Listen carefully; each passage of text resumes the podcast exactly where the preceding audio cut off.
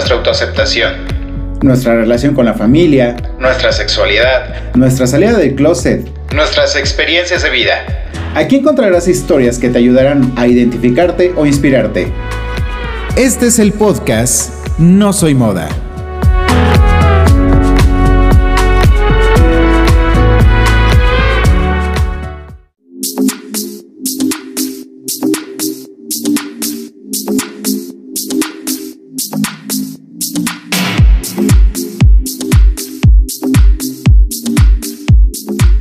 Hola, ¿qué tal? Gracias por escucharnos nuevamente en No Soy Moda. Mi nombre es Israel González.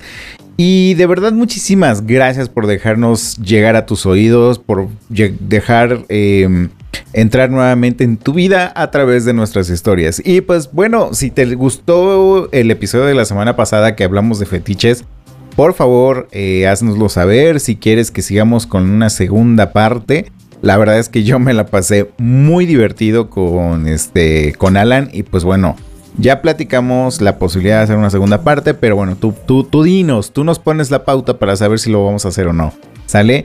Gracias igual por eh, comentarnos en redes sociales, por compartirnos. La verdad que qué maravilla que lo estás haciendo porque así estamos llegando a más y a más y a más y a más personas.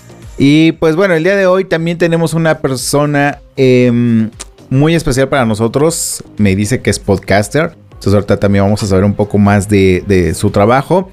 Eh, su nombre es Guido Astolfi. Es licenciado en comercialización internacional. Es licenciado en Relaciones Internacionales, tiene 30 años, es de la Ciudad de México y el día de hoy pues vamos a platicar largo y tendido. Guido, bienvenido a No Soy Moda. Hola, ¿qué tal Israel? Muchísimas gracias por la invitación. Muchísimas gracias, de verdad, amigo, por, por, aceptarlo también y por querer este, pues compartirnos un poco de tu vida. Y así como vamos, dimos, ¿cuál es, más bien, cómo defines tu personalidad? Eh, pues yo me considero una persona pues alegre, eh, agradable, trato de serlo, trato de no enojarme por, el, eh, por, ese, por ese sentido. Creo que es como de los rasgos que más definen mi, personalidad. Y en cuanto a mi identificación como parte de la comunidad LGBTI más, me identifico como una persona no binaria y como una persona pansexual. Ok. Em, estás hablando con una persona de 40 años. Una persona que de pronto no está acostumbrada a estos términos y a sobre todo a entender bien la definición y creo que eres la persona perfecta y la persona exacta para que me ayudes a definir estas dos partes. La primera, una persona no binaria y la segunda, este, una persona pansexual. ¿Me puedes ayudar?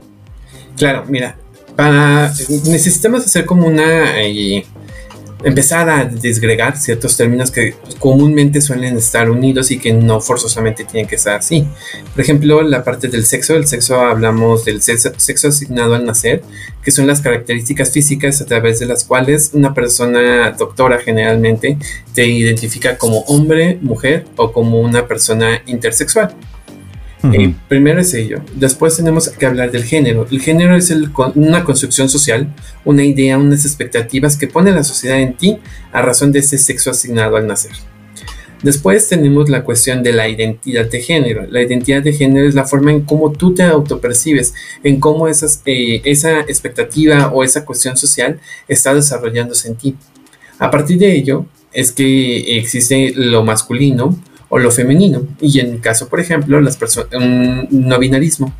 Yo me identifico dentro de lo no binario porque también es un aspecto muy, muy grande como una persona de género fluido, es decir, una persona que transita entre lo masculino y lo femenino. Eh, espero con eso quede un poquito más claro de qué se trata el ser una persona no binaria. Es decir, personas que no identificamos con lo masculino y con lo femenino independientemente de nuestro sexo asignado al nacer o de nuestro de nuestra genitalia, vaya. Y en cuanto a hablar de una persona pansexual, somos personas que nos enamoramos, que tenemos, eh, vamos, relaciones eh, sexoafectivas con otra persona sin que nos importe su sexo o su género.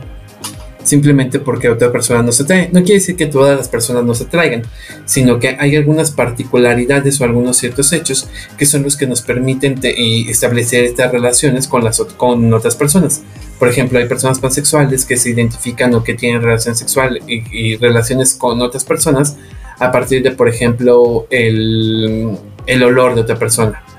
¿no? Si la otra persona tiene un olor particular, pues a partir de ahí Existen personas sapiosexuales que, por ejemplo, a partir de la inteligencia o de alguna cuestión, vamos, que, le enseñe, en, no solamente desde cuestiones académicas, sino cuestiones, pues digamos, eh, muy mundanas, por así llamarlo, espero sea la palabra correcta, este, pues pueden tener esta atracción hacia la otra persona.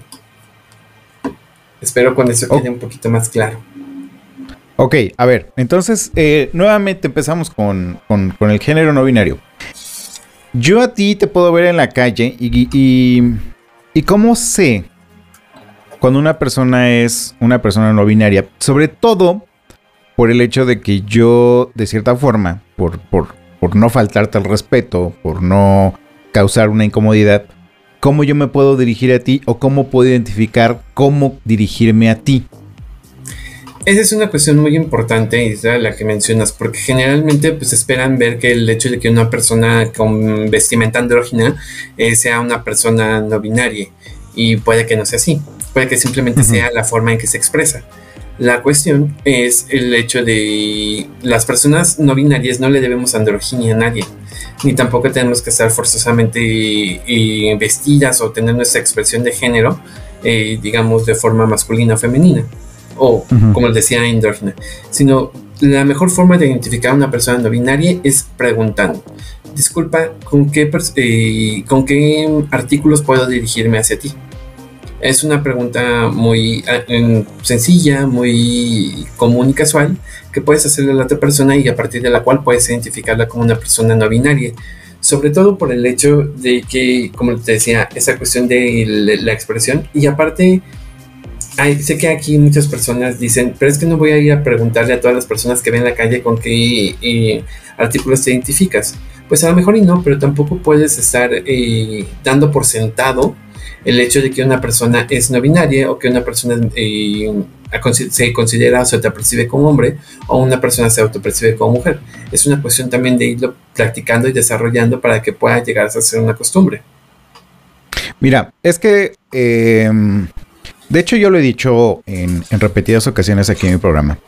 Em, hablando de las personas trans, que es ahorita este como que un tema bastante álgido dentro de la comunidad por el hecho del reconocimiento de derechos.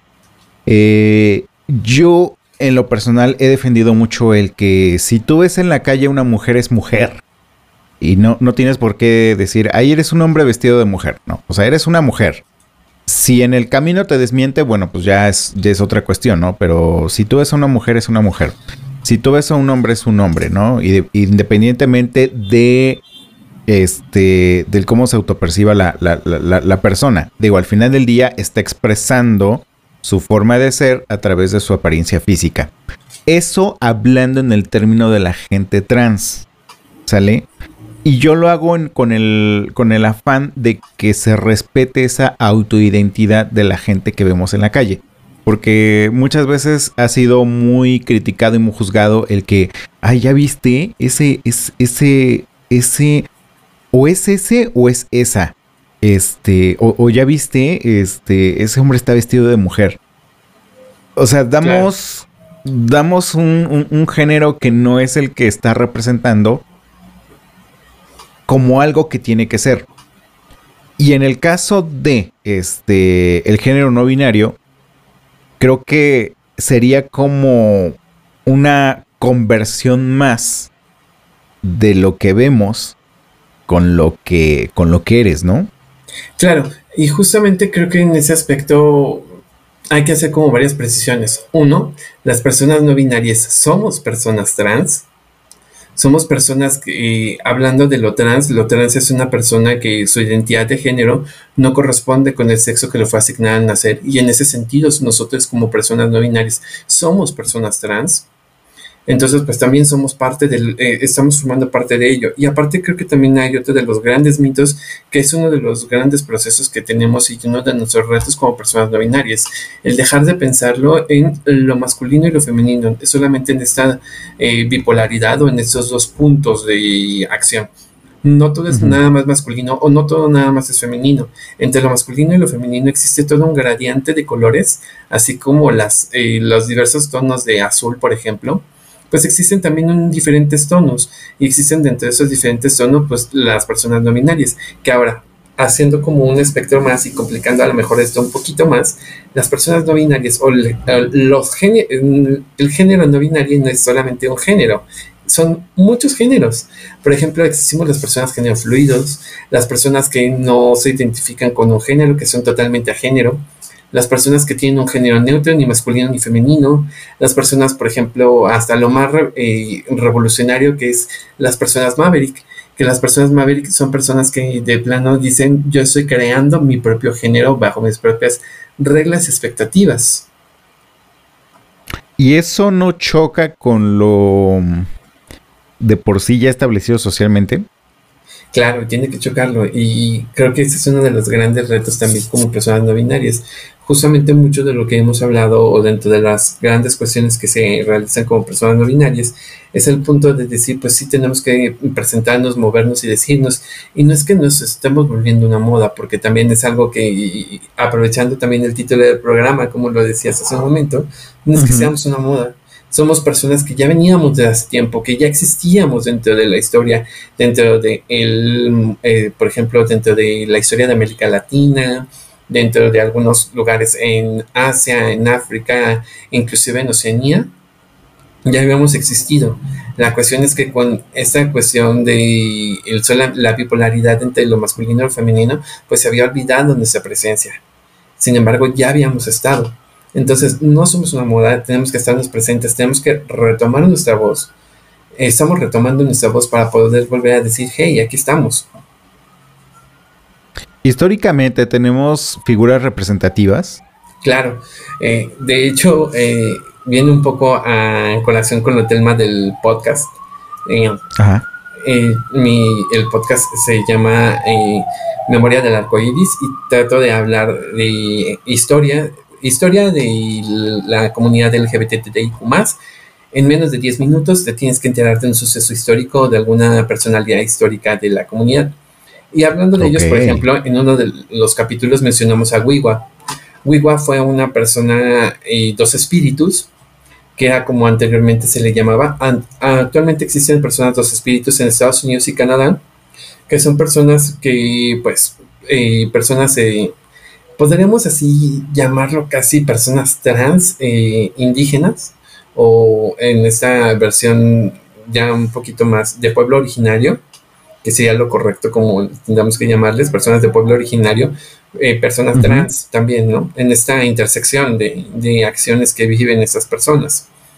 Entonces, pues tenemos a Wiwa, tenemos eh, en México, pues tenemos la representación de los Mushe, de las personas Mushe en Oaxaca, tenemos a las Cariwarmi en Perú, tenemos a la Chupichinchay en la zona de Chile, tenemos a los brother, eh, Brotherhoods y, Sisterhood, y Sister Girls en eh, Australia, y así existen mil representaciones de personas no binarias a lo largo de la historia. La cuestión es que han sido olvidadas porque generalmente pues se le ha dado el peso a lo femenino y a lo masculino y efectivamente pues por esta cuestión heteropatriarcal o este sistema que hemos estado viviendo pues se le ha dado mayor peso a lo masculino.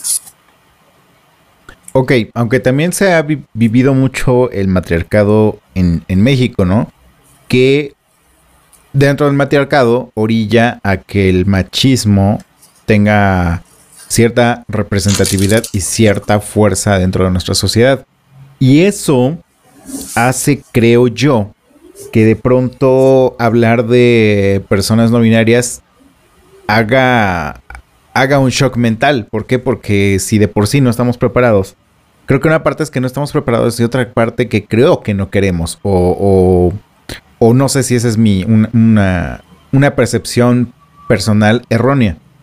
Yo creo que no es que no estemos preparadas, no creo que estemos, no estemos preparadas, sino la cuestión es el hecho de que nuestra cultura ha estado atravesada por dos sucesos muy importantes, que es la cuestión heteropatriarcal, que sí ha habido un matriarcado, pero un matriarcado atenuado, sobre todo ese matriarcado este, tendiente a que este, sea el hombre, e, es un matriarcado que, que impulsa el patriarcado, es algo como muy chistoso, y la cuestión de la visión católica impuesta en México que siempre nos ha hecho pensar en todo con culpa, con pecado, con todo está mal y no, eso no tiene que suceder así. Entonces, pues es lo que ha marcado también mucho el destino de nuestra propia población LGBTIQ ¿no? Que por ejemplo tenemos, que por ejemplo tenemos mucho el tenemos mm, eh, por ejemplo ahorita me venía a la mente dentro de lo que platicaban eh, dentro de esta parte del pecado y la culpa que por ejemplo uno de nuestros primeros eh, registros históricos mexicanos, por así llamarlo, ya parte de la, en la parte de la colonia, pues es este Cotita de la Encarnación. Cotita de la Encarnación fue una, eh, una persona que encontraron teniendo sexo en los lavaderos de una vecindad en la Ciudad de México y fue llevada a la corte de la Inquisición y en la corte de la Inquisición pues se descubrió toda una red este, de homosexualidad que llegaba hasta muy altas esferas del virreinato. Wow. Entonces, pues se, vuelve todavía y todavía esta cuestión del pecado, de eh, la culpa, pues se viene arrastrando y eso es lo que nos ha permitido, por ejemplo, que nosotros como personas LGBTIQ y no se diga como nosotros no binarias, pues tengamos, sigamos arrastrando esos, este, esos estigmas sociales y prejuicios, ¿no? ¿Tú crees que la sociedad actualmente, la sociedad mexicana, que es donde, de donde radicamos nosotros, esté preparada para empezar a cambiar estas perspectivas de género o todavía hay mucha labor que hacer? Yo creo que las dos al mismo tiempo. Se tiene que hacer mucha labor, pero porque sí se tiene que seguir educando y reeducando y eh, más que educando, yo, yo diría que sensibilizando. Hace unos hace un tiempo estaba platicando con muchos eh, con muchas personas, amigos y amigas, sobre todo amigos. Decía el hecho de eh, hay que flexibilizarlos y se volvía como esa palabra heteroflexible, pero ya el heteroflexible ya tiene otra connotación totalmente distinta. Y eso que platicábamos hace unos tres años, este, ponle tú. Ahora ya una cuestión de ya no volver personas heteroflexibles, sino personas heterosensibles. Que sean personas que se sensibilicen sin perder su heterosexualidad por lo que estamos viviendo y atravesando las personas LGBTIQ y al mismo tiempo tenemos que seguir haciendo estas reformas y tenemos que seguir haciendo estos cambios porque si no, no, suceden ahora, entonces ¿cuándo van a suceder? Vamos a seguir arrastrando o, este, o muertes, golpes y todas esas vejaciones que hemos vivido durante tanto tiempo.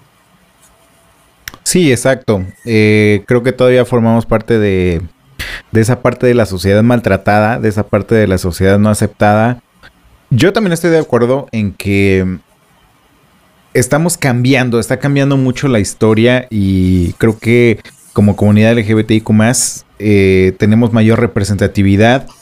¿Por qué? Porque nos ponen en la televisión ya con personajes un poco más dignos, nos ponen este en el cine, nos ponen en teatro. Como te digo, ya con personajes que de cierta forma dignifican la, la imagen y no como lo hacía antes Televisa, que era caricaturizarnos, ¿no? Que era hacer una mofa de, la sexualidad, hacer una mofa de, de, del ser de nosotros y evidentemente pues eso lastimaba. De eso yo creo que hacía que el resto de la sociedad se empoderara para eh, burlarse, para como de cierta forma adquirir una licencia de maltrato hacia los demás. ¿Por qué? Porque eh, ese instrumento que socialmente hablando nos, nos educa, que era la televisión, porque afortunadamente está dejando de hacerlo, em, nos, nos ridiculizaba de cierta forma, ¿no? Entonces, también las marchas creo que, creo que han ayudado mucho al tema de la visibilización. No sé, ¿y tú qué piensas? Yo creo que también eh, hay que, o sea, sí está bien que nos, nos represente, pero también hay que visibilizar de qué manera se nos está representando. Y hay que cuestionarlo. Yo, creo que una de las grandes frases que podemos dejarle a tanto eh, todas las personas que hacemos contenido es el cuestionar, cuestionar todo, cuestionar eh, qué nos están dejando. Y sí, que, que ya tenemos una representación, sí, pero tenemos que tener una representación digna y que sea plural porque no todas las personas no somos este Joaquín Bondoni, no somos esas personas jovencitas de 19 años, blancas, eh, con cuerpos este, esculturales, sino también existimos personas pues de eh, pueblos originarios, de personas morenas, personas este, pues con cabellos crespos, por ejemplo, también, que pues es algo que tenemos que visibilizar también tenemos que cuestionar y tenemos que mm, eh, este, luchar porque también esas representaciones sean visibles y porque también esas personas pues también tengamos esta cierta representación. Y ahora, yo creo que sí es cierto, también mencionaba la parte de la televisión porque yo creo que a, mis 30 años fue de esa generación que vivió el Mujer Casos de la Vida Real, donde ya todas las personas ya, eh, homosexuales salían del closet en un momento dramatiquísimo de lluvia y cuestiones por el estilo pero y que ya salían del closet ya cuando estaban ni siquiera en este eh, con VIH sino ya en fase de SIDA no y que ya era demasiado adelante y que ya llevaban y era muy tarde. Sí que ya era muy tarde y que ya inmediatamente estaban casi al borde de la muerte no entonces creo que también si la televisión dio licencia para que se nos juzgara o para que se nos eh, criticara nosotros como personas eh, LGBTIQ también nosotros mismos eh, dimos esta licencia y seguimos dando la licencia a través, por ejemplo, de esas cuestiones del buffet, de ser la más perra, de pues andar este mm, pues presumiendo cosas que no son, exaltando, por ejemplo, a estas personas eh, de lo que se llama la homonorma, estas personas blancas, guapas, de cuerpos esculturales, con un cierto alcance económico, este, que pues ya son privilegiadas por el sistema y que y sobre todo que tienen esa cuestión de privilegio del passing, que es decir, que pueden pasar como personas heterosexuales sin problema alguno, ¿no? Y que otras personas tenemos que modificar nuestras formas de ser, nuestras formas de vestir, nuestras formas de ser, para poder este, encajar en lo que la sociedad nos está exigiendo, que está esperando de nosotros. Entonces, creo lo ya estipulado. Exacto. Entonces creo que también eso es algo que tenemos que cuestionar. Cuestionar el, realmente por qué tenemos que seguir esos modelos. Si yo nunca voy a encajar en ese modelo, ¿por qué tengo que seguir eh, replicando lo que todo tiene que ser así de esa forma? ¿Por qué no puede existir una representación que también me englobe, que también englobe lo que soy como persona? Lo que vivo. Claro, por supuesto.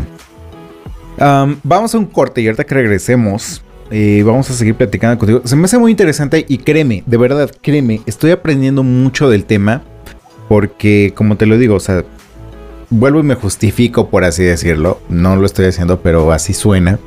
Soy una persona de 40 años que, que ya ha, ha vivido varios procesos históricos y, y justamente este tema de empezar a aclarar ahora la parte binaria, no binaria, de verdad, no solamente a mí, a mucha gente de mi rodada le cuesta mucho entenderlo. Entonces, eh, creo que estamos en el momento ideal y oportuno para seguir aprendiendo de ello. Pero ahorita lo platicamos, ¿va? Vale. Listo. Recuerda que estás en... Listo. Recuerda que estás en No Soy Moda. En un momento regresamos. No te desconectes. Enseguida volvemos con No Soy Moda.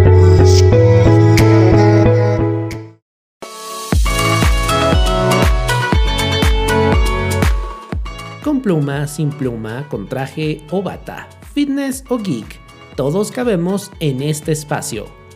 Estos somos tu espacio LGBT para conversar entre amigos. Acompáñanos en vivo todos los viernes a las 21 horas en nuestro canal de YouTube Estos Somos, conducido por Daniel Tinajero e Israel González.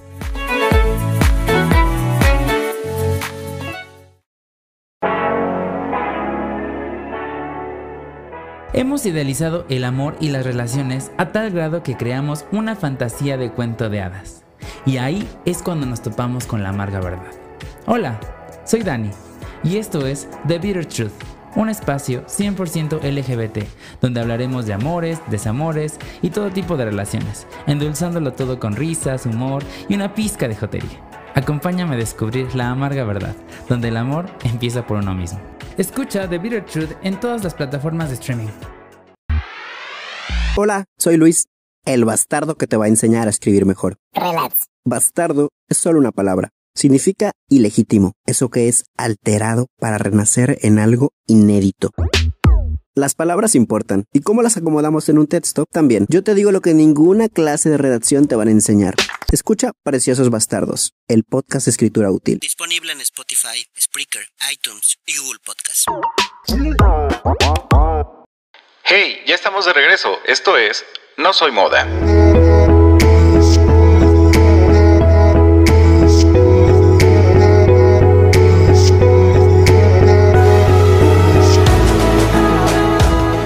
Y ya estamos de regreso aquí en No Soy Moda. Em, te recuerdo que estamos platicando con nuestro amigo Guido, amigue Guido. Y te digo que me está costando todavía, me está costando acostumbrarme incluso al, al lenguaje, al lenguaje inclusivo. Que hablando de ello, hablando del lenguaje inclusivo, em, ¿por qué se elige la E como un lenguaje inclusivo? Generalmente la E tiende a ser mucho más neutra que algunas otras vocales. Que de todas maneras, por ejemplo, pues no solamente eh, propugnamos por el, de, por el uso de la E, sino también, por ejemplo, por eh, plurales, que sean plurales más inclusivos, que por ejemplo no digamos este las profesoras y los profesores, sino se puede englobar, por ejemplo, al profesorado, que es como Ok. mucho más inclusivo. No solamente estamos diciendo, y tampoco queremos hablar como en ese chiste de todo con la E, ¿no? Porque no somos un chiste. Pero sí es algo importante el estar mencionándonos y el estar diciéndonos porque a través de lo que no se nombra no existe. Y a través de estas visibilizaciones es que vamos a seguir notando que habrá personas que las siguientes generaciones ya va a poder decir y va a poder nombrarse como se autoperciba. Eso es muy Claro, por supuesto. Sí, de hecho, eh, lo mismo hemos dicho por aquí. Eh, las generaciones nuevas, las generaciones que vienen detrás de nosotros, pues evidentemente son los que eh, necesitan todo este apoyo y todo este esta apertura de camino para que puedan sentirse libres, para que puedan sentirse personas pertenecientes a una sociedad y no personas este, excluidas de ella, ¿no? Exacto. Exacto, sí. Bueno. sin duda. Oye, ahora, ¿tuviste la necesidad de salir del closet? Claro, creo que uno nunca, uno como persona de la comunidad LGBTIQ que te voy a decir algo, eh, eh, en general me cuesta trabajo eso de hablar de la comunidad LGBTIQ yo creo que somos eh, un- poblaciones LGBTIQ porque el hecho de que estemos eh, englobadas, englobados y englobadas con este acrónimo no quiere decir que tengamos una misma visión de las cosas o de los problemas que nos atañen. Entonces, Ujú, por eso me cuesta claro. un poquito hablar de, de- de comunidad, creo que es mejor hablar de poblaciones, mi perspectiva muy particular. Pero claro, Ok. yo creo que todas las personas LGBTIQ estamos constantemente saliendo del closet, saliendo de diferentes closets, eh, ya sea en la casa, en la calle, en mil y un aspectos de nuestra vida salimos del closet. Creo que mi primera salida del closet fue como a los 13 años más o menos, eh, como persona, como persona bisexual, gay, teniéndole más a gay. Posteriormente como, eh, me fui identificando con una persona bisexual y posteriormente me fui identificando como una persona pansexual. Creo que la pansexualidad o el, la- el concepto de pansexualidad llegó a mí en un momento que pues necesitaba como algo que realmente me identificara y me dijera, sí, esto soy. Que realmente me hiciera sentir parte de lo que yo estaba viviendo y de lo que estaba sintiendo en ese momento de mi vida. Cuando saliste del closet, ¿lo hiciste con tu familia? Claro, claro, yo creo que si no lo haces con tus círculos cercanos, entonces no estás siendo totalmente honesta, honesto, honeste contigo mismo.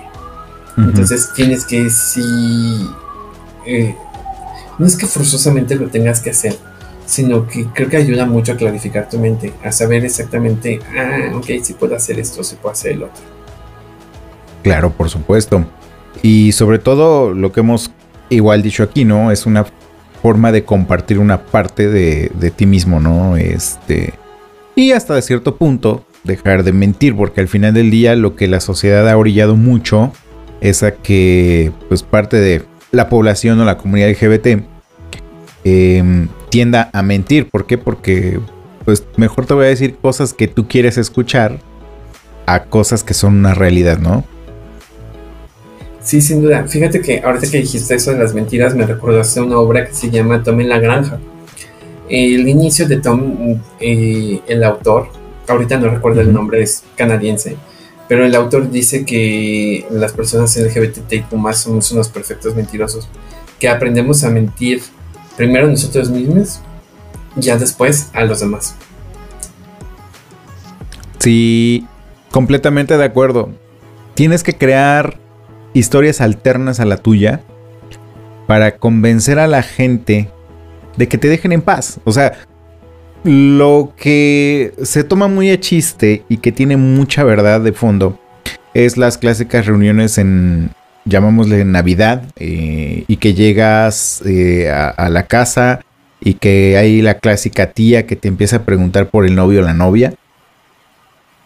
Y tú, con tal de no hacer pasar mal a nadie el rato de cena de Navidad, te creas una historia.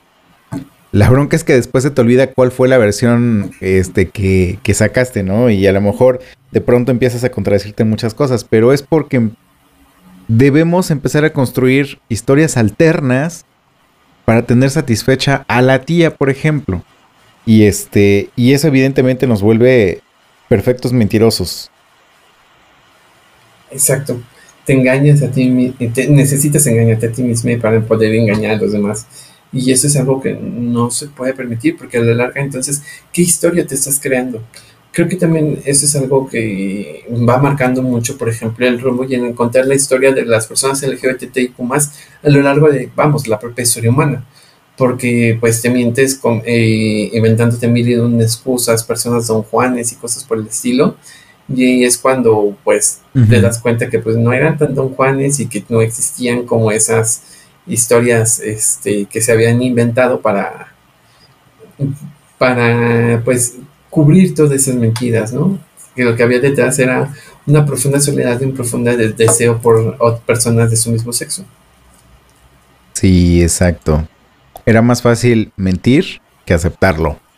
Digo, ahí creo que influye demasiado el tema de la religión, como decías hace rato, por el hecho de que mm, te tienen que hacer sentir culpable, porque la religión lo dicta así, o sea, la culpabilidad es el primer paso para el arrepentimiento y para liberar tus pecados y entonces te puedes sentir libre después de arrepentirte y de, obviamente, pagar tu respectiva cuota a la iglesia para que todos vivamos en paz y felices. Pero de, aquí me voy a la, siguiente pregunta. En esta necesidad de salir del closet, cuando lo hiciste con tu familia, ¿también saliste como chico bisexual? Sí, sin duda. Primero. ¿Qué tan complicado fue explicar la bisexualidad? Mira, yo creo que es más. Eh, yo creo que. Eh, es que tengo que decir como varias cosas. Primero, salí como bisexual, como una escapa, como un escape fácil, como para poder decir a la familia, pues sabes que sí voy a tener familia. Que creo que es lo que la, de las mayores preocupaciones que tiene la familia cuando decides este mm, abrir tu, tu, orientación sexual. Entonces, pues, mm, primero salí así, después ya salí como una persona gay. Este, pero mm, fíjate que lo tomaron normal, creo que tomaron más más tranquilos la, la, eh, el gay que la bisexualidad. Y posteriormente. Que el ser gay. Pues, sí, posteriormente ya tomaron más raro el que regresar a ser bisexual. Y conforme ya les expliqué, cuando yo llegué a la pansexualidad hace aproximadamente unos siete, sí, yo creo que unos siete, ocho años más o menos, ya fue cuando empezaron a decir, a ver, ¿qué es esto? Por dónde va. Explícame bien. Explícame. Y todavía les cuesta algunas cosas trabajo. Y algunas cosas también les cuesta mucho, mucho digerir, ¿no? también mi propia no binariedad también la tomaron como al principio como muy raro. Primero me decían, defínete, si es una persona trans, defínete como persona trans, pero conforme pues han ido pasando el tiempo y conforme se han ido apropiando y encontrando con la no binariedad, con lo que vivo y con lo que soy, que el hecho de que mi expresión, mi expresión de género o que mi identificación como persona no binaria pues eh, sea eso, no quiere decir que siga, que deje de ser el Guido que no han conocido toda su vida, ¿no? Claro. Que por cierto, tengo que decirte, Isra, que ya encontré la frase. La frase es, los homosexuales, los homosexuales aprenden a mentir antes de aprender a amar.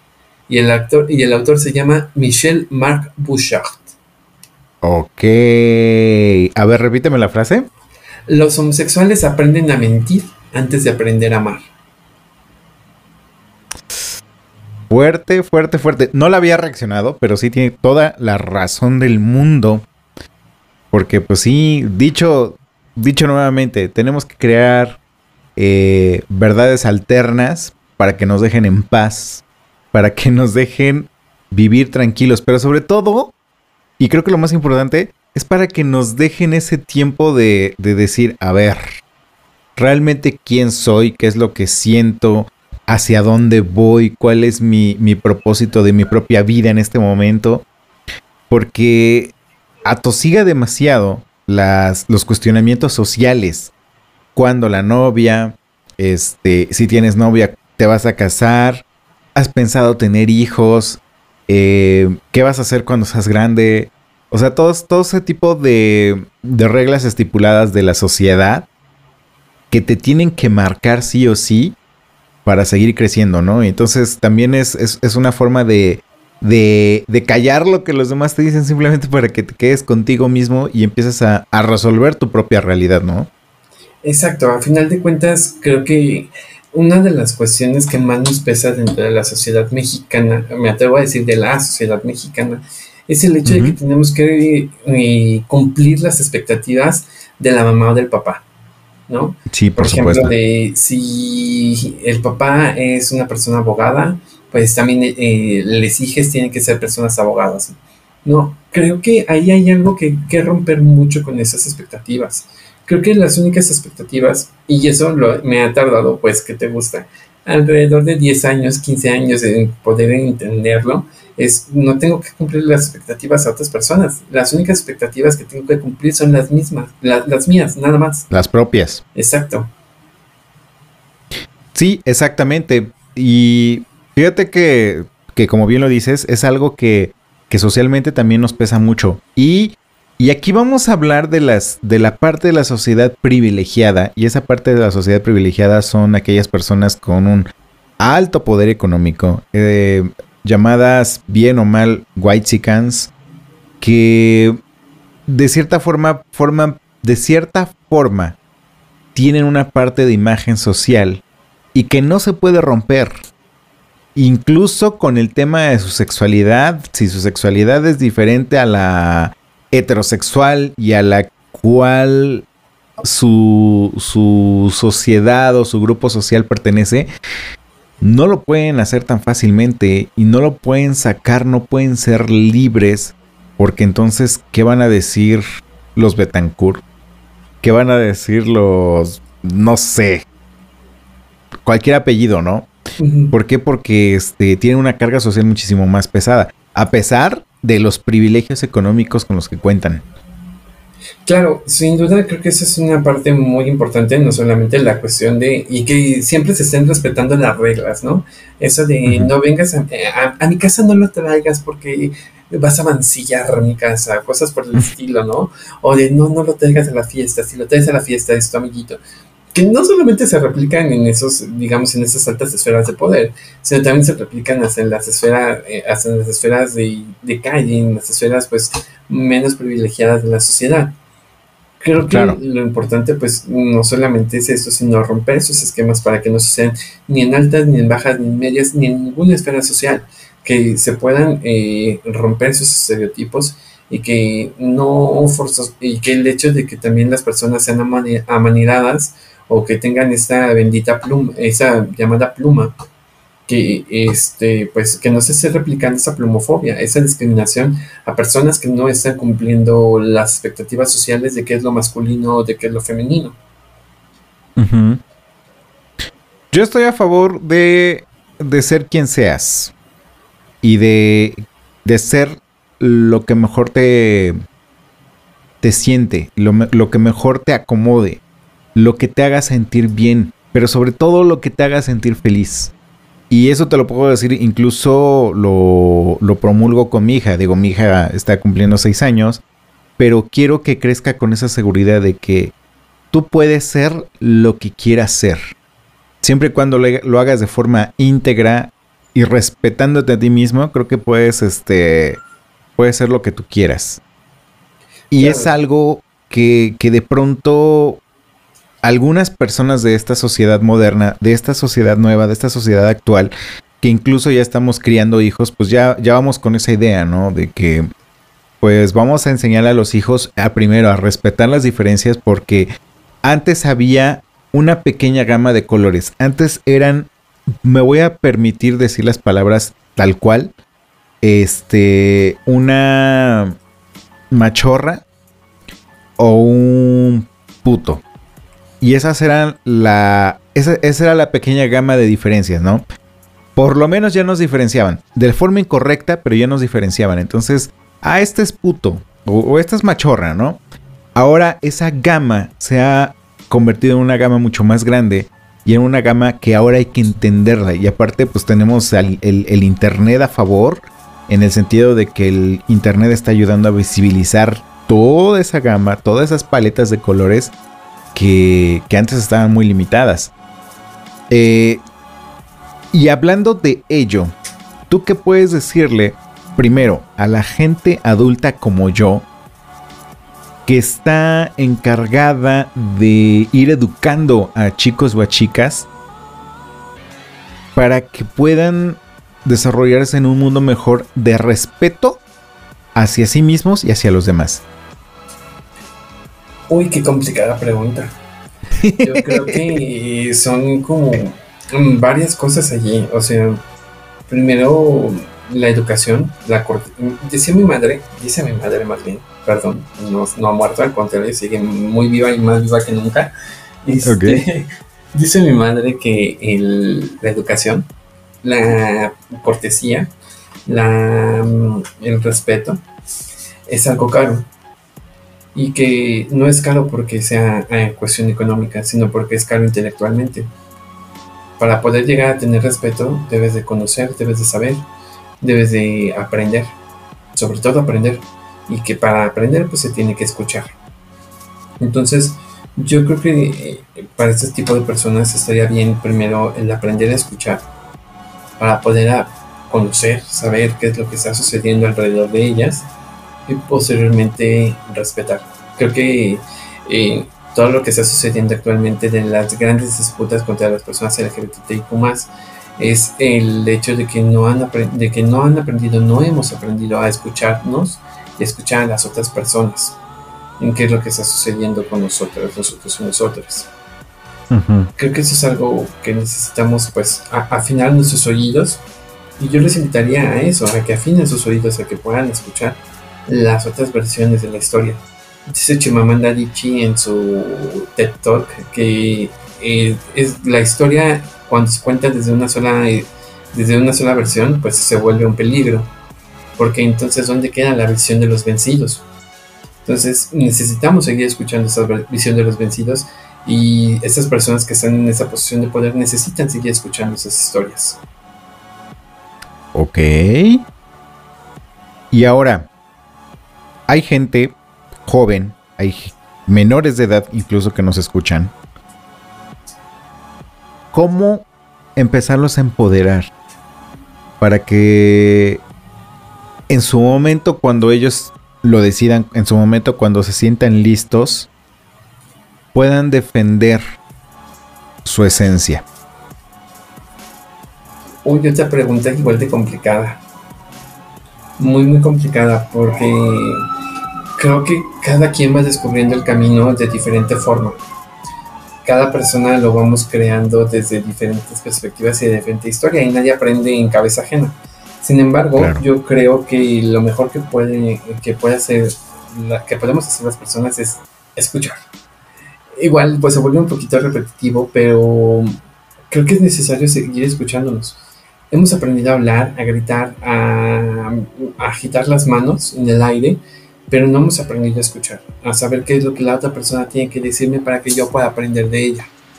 Entonces sí es necesario pues el poder eh, eh, escuchar, el poder ser receptiva, receptivo, receptiva y sobre todo a partir de esa recepción, pues ser muy empática con la otra persona, con lo que está viviendo, con las historias que está eh, sufriendo.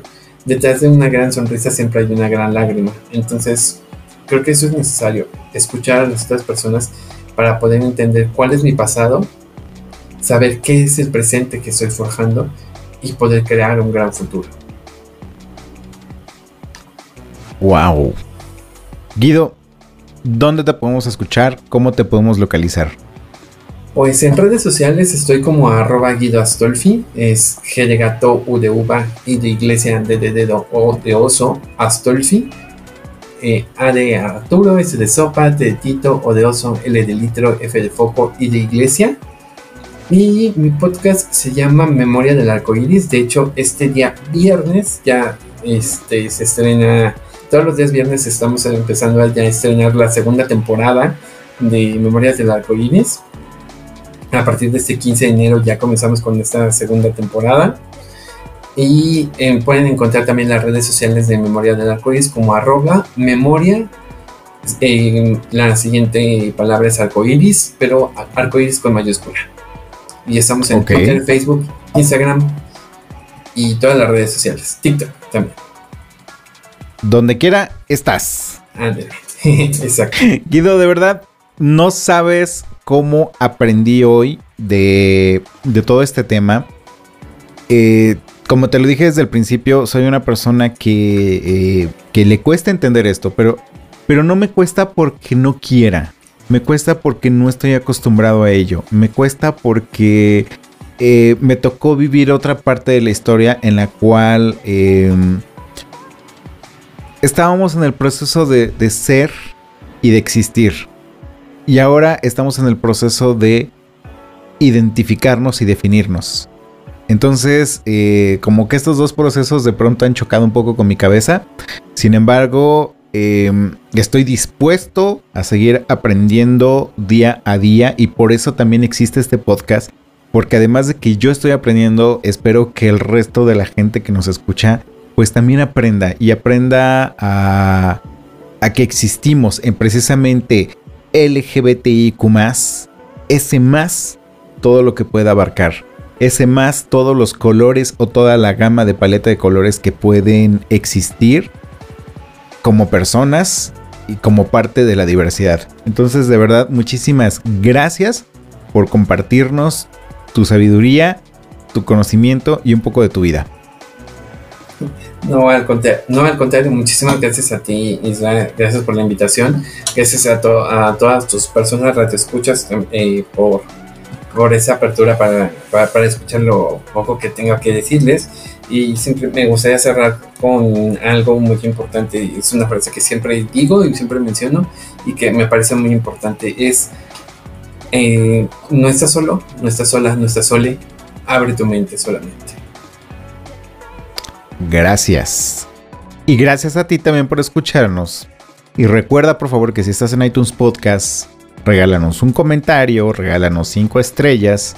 Ya sabes que esto nos ayuda a posicionar más el, programa.